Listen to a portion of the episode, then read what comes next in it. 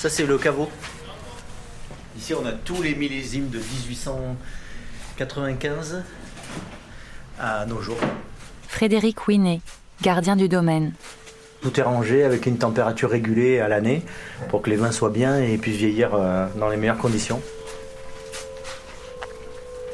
À regarder le raisin, cueilli l'an passé, se souviendrait-on de sa texture, pas encore fripée, de sa couleur, vermillon tirant sur le violet, de son attirail de feuilles, de branches, du sol en dessous, nouvellement enherbé, brouté par quelques moutons. Dix-huit mois plus tard, le liquide coule dans le verre, débouché un instant avant par le geste précis du sommelier. Ce pop qui rend curieux.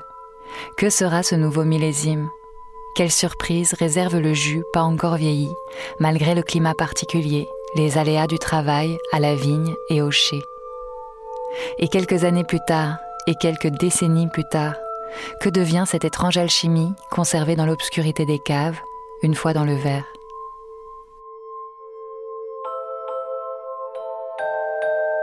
Un autre cheval.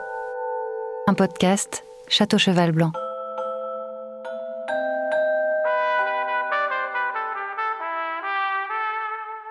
Épisode 8. Le verre. «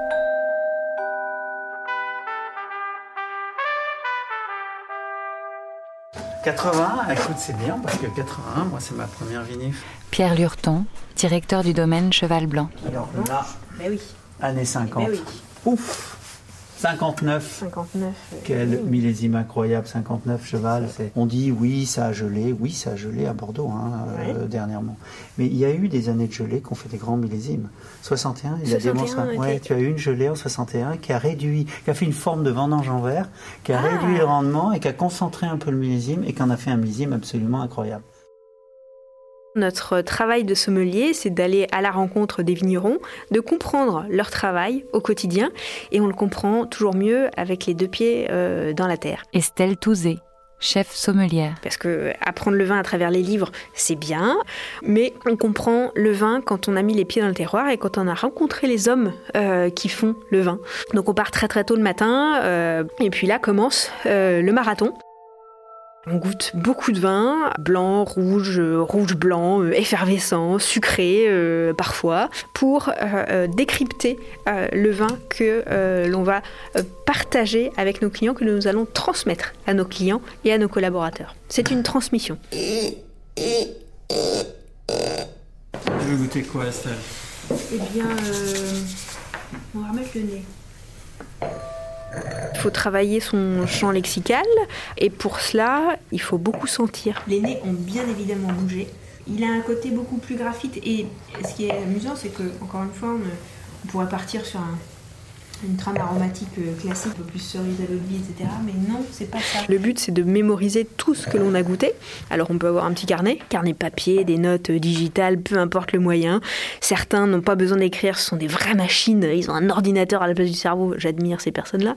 Il y a un vrai travail de, voilà, de concentration et de mémorisation euh, technique et olfactif. Je trouve qu'on est un peu tabac blond, tu Oui, vois. c'est ça. Tu vois, cette notion est même un peu tabac froid, mais, mais tabac blond. Il y a ce côté gourmand, euh, un peu du, du pain d'épices presque. Ouais.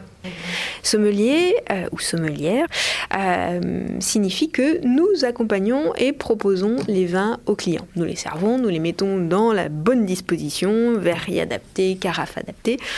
Certains clients ne savent pas forcément ce qu'ils veulent déguster en arrivant au restaurant. Et donc c'est en fonction de, du menu qu'ils auront choisi aussi qu'on va les accompagner. Un plat va sublimer un vin, un plat peut détruire un vin si on n'utilise pas les bons aliments. La bouche aussi, je trouve, c'est un tout petit peu refermé. Elle prend un petit peu plus de, de droiture, de tension. Il est un peu moins sensuel dans sa, comme il était euh, au début. Oui, mais il a gagné en profondeur. Ouais. Il a gagné en rectitude. Avec Château Cheval Blanc, je pense ne pas avoir fait euh, d'accord euh, extravagant. C'est un vin euh, qui est d'une grande profondeur, qui a beaucoup d'humilité et qui n'est pas euh, démonstratif. Travail 2001 quand même. 2001 quand même. hein. Et puis en 2001, qu'on l'ait ouvert euh, au début, qu'on l'ait bu euh, une demi-heure après et maintenant une heure après, il, est, il se sublime dans le temps, ce 2001. Sur un 2001, on peut tout à fait travailler un lièvre à la royale avec une sauce liée au sang et au chocolat, euh, avec des, petites pâtes coudées gonflées aux truffes, ça c'est magnifique. En tout cas, ce sera des plats de gastronomie française très traditionnels, avec des jolis fonds de sauce, des petits gibiers, pourquoi pas travailler avec un petit peu de tapenade d'olive et puis rajouter un petit peu de foie gras, ça c'est pour la générosité et la rondeur.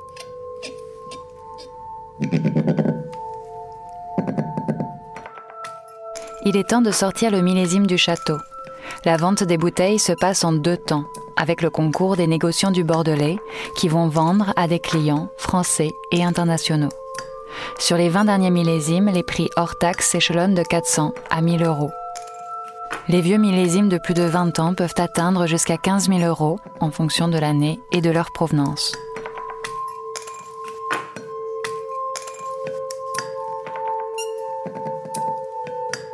Y a euh, tout ce qu'on appelle la campagne des primeurs.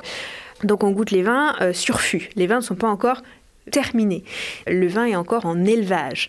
Donc on va avoir des vins avec des acidités exacerbées, des prises de bois parfois.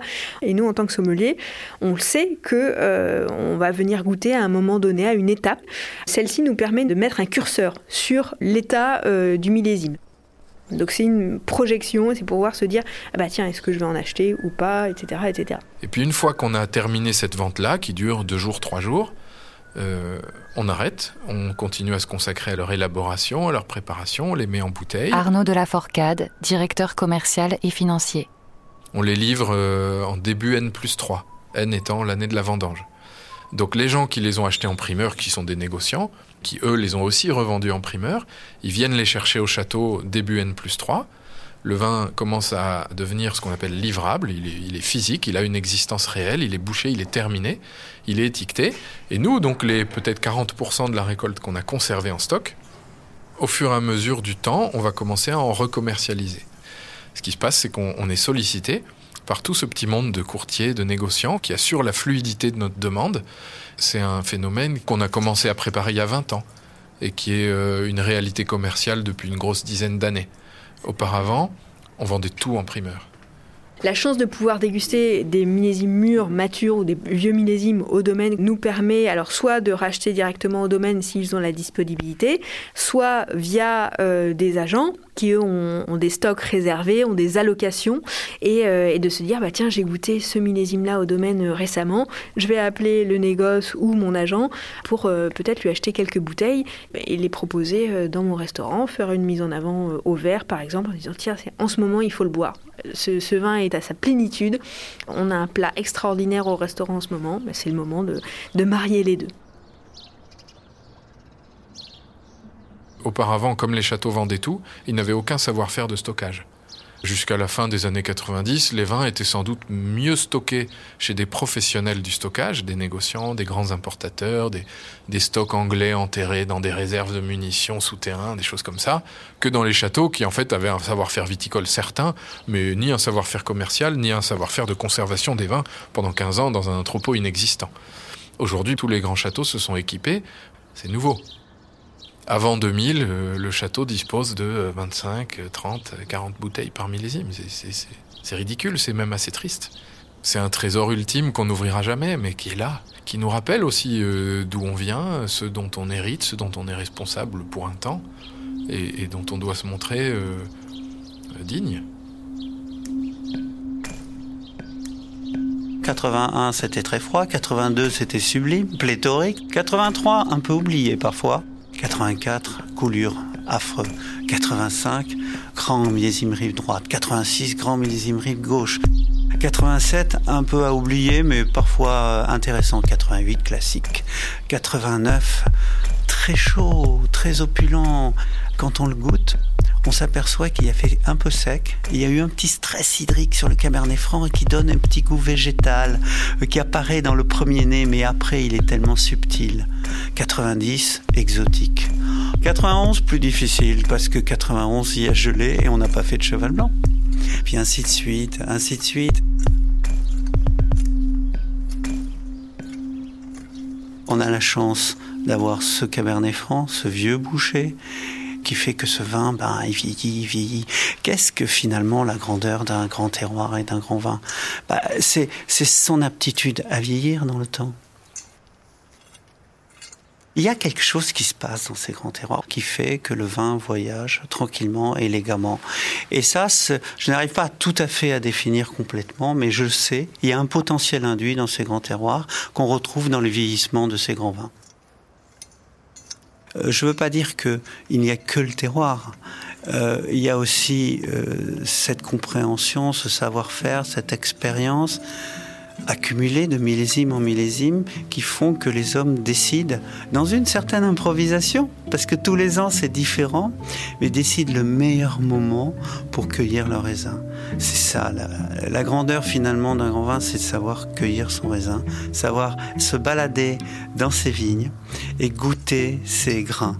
Et après, savoir pendant l'élaboration, la macération, savoir arrêter son extraction au moment où il faut le faire.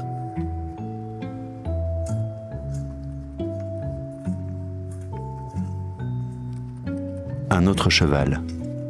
Un podcast Château Cheval Blanc. Écrit par Camille Juzo, réalisé par Samuel Hirsch et produit par Hercule. Musique originale Samuel Hirsch, avec la trompette et le bugle d'Aristide Gonsalves.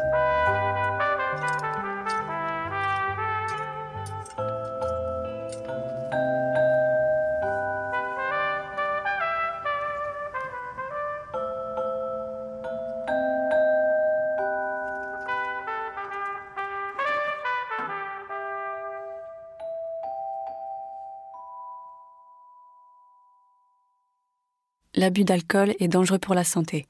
À consommer avec modération.